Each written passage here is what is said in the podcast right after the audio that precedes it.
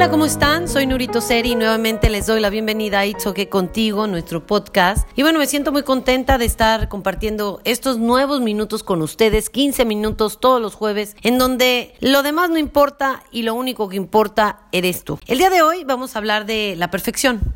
¿Acaso es algo con lo que nacemos? ¿Tal vez algo que sentimos? ¿Tal vez podría ser algo que los demás perciben de nosotros? O simplemente una palabra que nos quiere decir mucho pero en realidad nos dice muy poco. Para poder entender esto un poco más, vamos a pues la, la definición de perfección. Yo más o menos estuve buscando y la que me pareció más acorde fue la siguiente. Así que les voy a poner mi tono de diccionario Larousse y ahí les va. Perfección es un concepto que se define como la condición de aquello que es perfecto. Lo perfecto, por su parte, es lo que no tiene error, defectos. Se trata, por lo tanto, de algo que alcanzó el máximo nivel posible. ¿Cómo les quedó el ojo? Seguramente te preguntarás por qué estamos hablando de esto. Y te lo digo muy fácil, porque vivimos en un mundo en donde todavía existe la gente que piensa que la perfección existe. En el mundo en el que yo vivo, por lo menos en el género humano, la perfección no existe. Claro que habrá uno que otro iluso o ilusa que creerá que porque saca buenas selfies o porque tiene un cuerpo lindo o porque tiene una cara hermosa o porque es muy buen deportista o porque es muy inteligente es perfecto. Pero inclusive todos esos atributos a extremo tampoco son perfecciones. Y para eso, pues tenemos que platicar de hace muchos años atrás, donde empezó esta idea cuando por lo menos yo era más pequeña, en donde muchas veces los maestros, las instituciones, inclusive a veces tus papás te decían, tienes que hacerlo perfecto, si no lo vas a hacer bien, no lo hagas.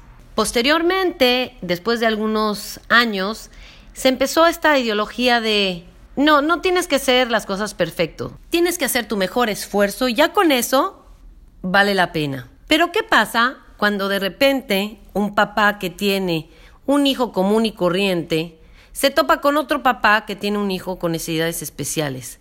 Ahí, directa o indirectamente, superficial o interiormente, la perfección toma un momento muy importante en esa vida.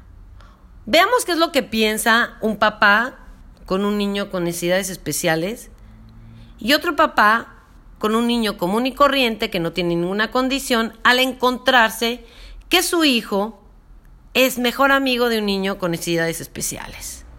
Tal vez no te lo diga, pero lo piensa. Pero ese es un reflejo humano que todo mundo tenemos, hasta nosotros mismos. Pero vamos a empezar por este ejemplo para después ir adentrándonos de lo general a lo individual. Entonces, por ejemplo, llega este papá a la escuela, se da cuenta que su hijo está compartiendo con un niño autista o con un niño de síndrome de Down o con un niño que tiene paral cerebral y que visualmente son muy diferentes. Uno tiene más movilidad, el otro no, uno tiene más lenguaje, el otro no, uno tiene más conciencia, el otro no, según él. En ese momento, lo primero que le viene a la cabeza es lo siguiente. Mi hijo es perfecto. ¿Por qué está jugando con un niño que tiene ciertas condiciones? Mi hijo está bien. Mi hijo no tiene nada malo. Del otro lado viene el mismo papá a la misma escuela y se da cuenta que su hijo, que tiene ciertas condiciones o ciertas limitaciones, está jugando muy lindo con un niño que no las tiene. ¿Qué piensa él? Qué perfecta relación, qué perfecta inclusión. El mundo puede llegar a ser perfecto. Estoy totalmente feliz que mi hijo puede ser como cualquier otro niño, porque es como cualquier otro niño. No estoy diciendo, y lo aclaro nuevamente, que todas las situaciones sean iguales. Estoy hablando de lo general, para poder llegar a lo individual que nos interesa a nosotros. Entonces nosotros llegamos y nos damos cuenta cuando nos presentamos con el papá, hola, soy María Luisa, soy Pepe Toño, este es mi hijo, se llama Samuel y me da mucha alegría que se lleve con su hijo. El otro papá o la otra mamá dicen, yo soy Esmeralda, mi nombre es Pedro, y te dicen, oh, sí, sí, ah, sí, muy bien, muy bien. No digo que no quieran a tu hijo, pero no están preparados para recibir el mensaje de que la perfección está en eso, en lo que acaba de ocurrir en el momento que ellos se aproximaron y estos dos niños de condiciones diferentes, de mundos diferentes, tal vez de capacidades diferentes y habilidades diferentes, se unen en un momento para ser amigos y compartir. Eso es la perfección.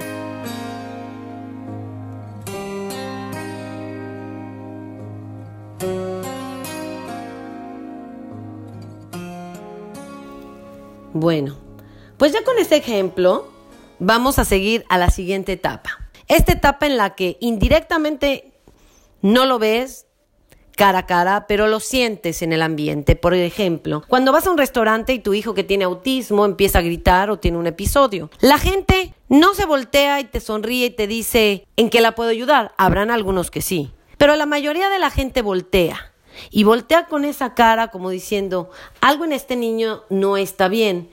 No tiene todo lo que necesita tener para ser parte de este grupito que somos nosotros. Que quede claro que no tengo ninguna intención de echarle mala onda a nadie.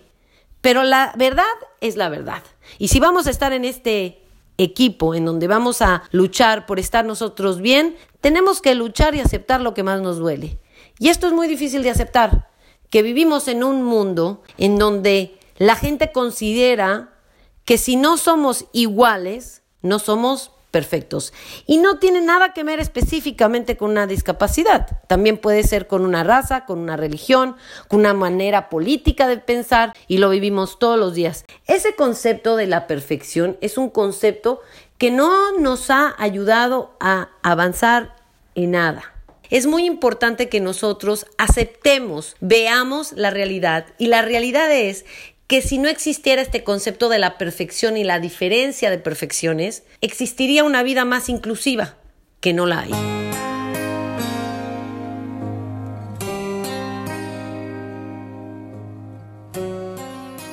Y lo que sigue tal vez será muy difícil para todos y cada uno de nosotros es llegar hasta el sentimiento más interno que tenemos y recordar qué pensamos nosotros cuando nos dijeron que nuestro hijo o nuestra hija tenía necesidades especiales.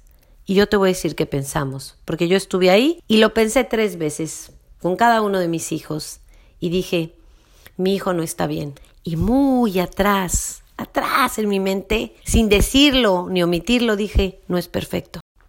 Y aunque duele, ese es el primer paso para aceptar que tenemos la opción de la inclusión de nuestros hijos al mundo en el que vivimos.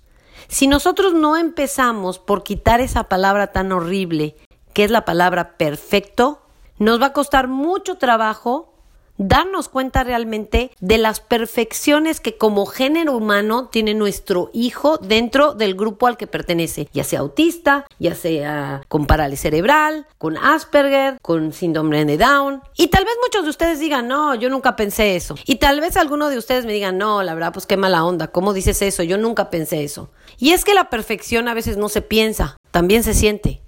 Uno siente lo que ve en su hijo. Y si no es así, pues pues la verdad que son mis héroes, porque yo sí lo sentí y lo sentí tres veces y hay algunas veces que lo sigo sintiendo, pero cada vez que siento eso, hago este ejercicio que voy a compartir con ustedes. Así que listos y manos a la obra.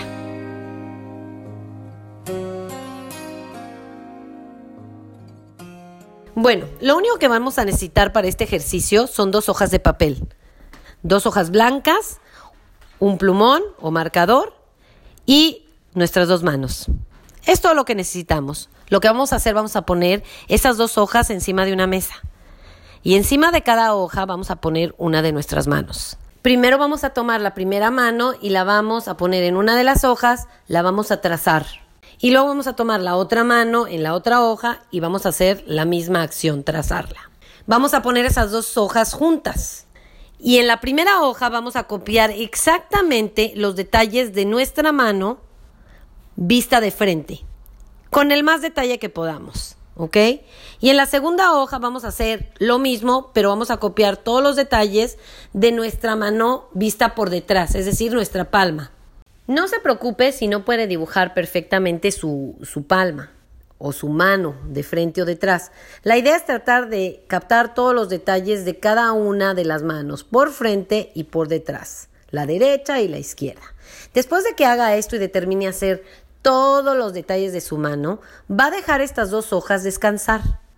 Va a volver después de 5, 6 minutos, 10 minutos con otras dos hojas blancas. Va a ser el mismo proceso.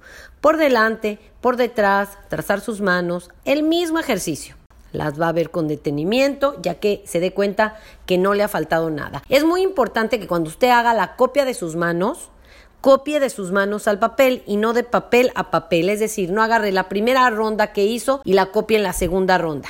Tiene que hacer una ronda copiando sus manos originales, segunda ronda copiando las otras manos originales, ¿sí?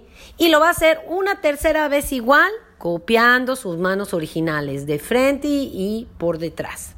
Estas tres rondas las va a dejar solas sobre su mesa. Las puede dejar una hora, dos horas, o si quiere puede venir al otro día. Yo generalmente cuando lo hago, lo hago al otro día. Ya que estoy un poco más despejada, ya mi día pasado, lo dejo en un lugar donde sé que nadie me lo va a tocar. Y vuelvo.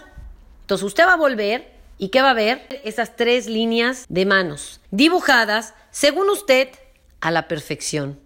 ¿Y cuál va a ser su sorpresa?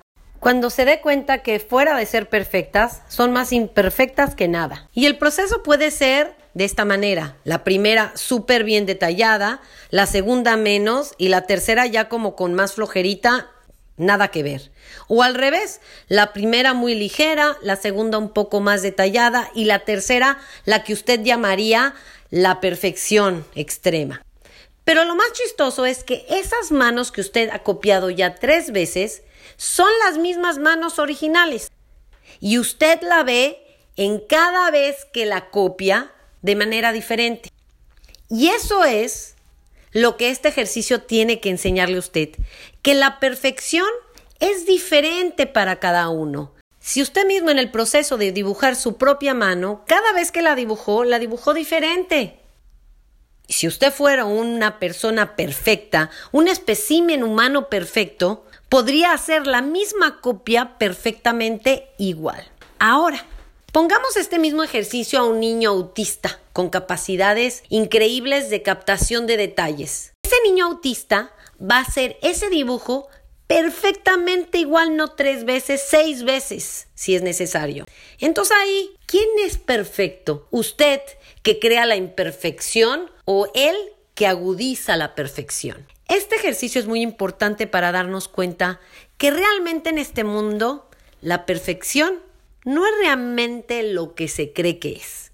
Y que si nosotros tenemos supuestamente todos los sentidos perfectos y somos el perfecto ser humano porque no nos falta nada, por lo menos lo que la gente ve, Resulta ser que cuando llegamos a tener una prueba que demuestre esa perfección extrema de la cual presumimos, anhelamos y exigimos en otros seres humanos, no somos capaces de hacerla. Lo más interesante de este ejercicio no termina aquí, sino cuando usted agarra la mejor de sus manos, la que mejor dibujó, se sienta con su hijo, con su hija con necesidades especiales o con los demás hijos que tenga, incluyendo este niño con necesidades especiales, y dibujan cada uno su mano. Ahí compare cómo cada uno de sus hijos dibuja sus manos. El niño que no tiene ninguna condición al niño que la tiene. Y se va a dar cuenta cómo cada quien percibe la perfección de su persona de manera distinta. Así es la sociedad. Es decir, que la perfección nos guste o no, no existe, porque no somos capaces como seres perfectos que nos consideramos llegar a esa perfección, la perfección que esperamos de una persona, ya sea con una necesidad especial o una percepción especial de la vida. Y este ejercicio no es para que nos sintamos mal porque percibimos cosas diferentes. Es un ejemplo muy tangible y muy real de que en esta vida el nivel máximo de la perfección no existe porque la perfección tiene diferentes formas de verse, de sentirse y de plasmarse. ¿Qué nos demuestra un simple papel? O una simple mano. Nos demuestra que solamente tomados de la mano, viendo nuestras imperfecciones, podemos cambiar esa percepción que día a día cambia cuando hablamos de los seres perfectos, de las actitudes perfectas, de las condiciones perfectas, de la educación perfecta. Tenemos que tener, claro está, un estándar para poder vivir en sociedad, pero lo que no podemos es usar la perfección como un elemento de diferencia para descartar o incorporar cosas y seres humanos a nuestra vida.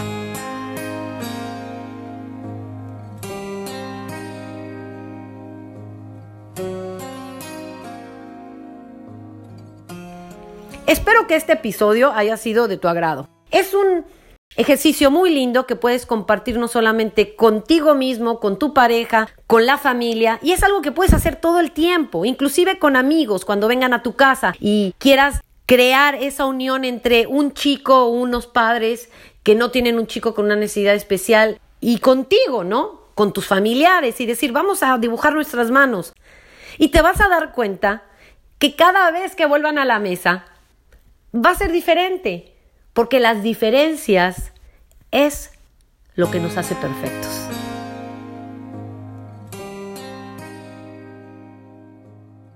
Yo por mi parte me despido, llegamos al final de este podcast número 2 en donde espero que les haya gustado. Por favor, hagan el ejercicio, mándenme sus comentarios, cuéntenme qué les pareció y también compartan este podcast con amigos, familiares, educadores y todo aquel que le interese la inclusión o aprender un poco acerca de la vida que nosotros tenemos como padres de hijos con necesidades especiales. Me voy sin antes decirles que la mejor perfección es la imperfección.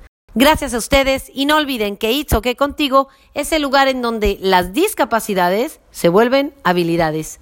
Los queremos, los esperamos la próxima semana y nuevamente, gracias por escucharme.